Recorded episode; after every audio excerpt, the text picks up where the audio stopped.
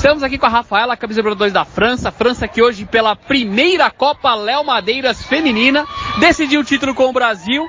O jogo estava encaminhando para o 0 a 0 e acabou tomando um gol aí numa uma bobeada da goleira ali no finalzinho e o Brasil foi campeão.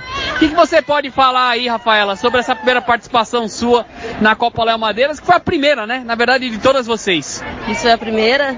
Hoje, infelizmente, não deu, né? A gente veio aí pra decisão aí, mas felizmente a gente acabou se embolando um pouquinho.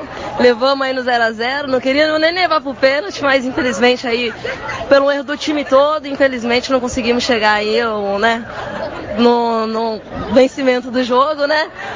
Tô um pouco nervosa, mas vamos lá, próxima, cabeça erguida, as meninas também mérito do Brasil, então vamos que vamos, equipe, torcida, é isso aí, jogo é assim mesmo, leva quem faz.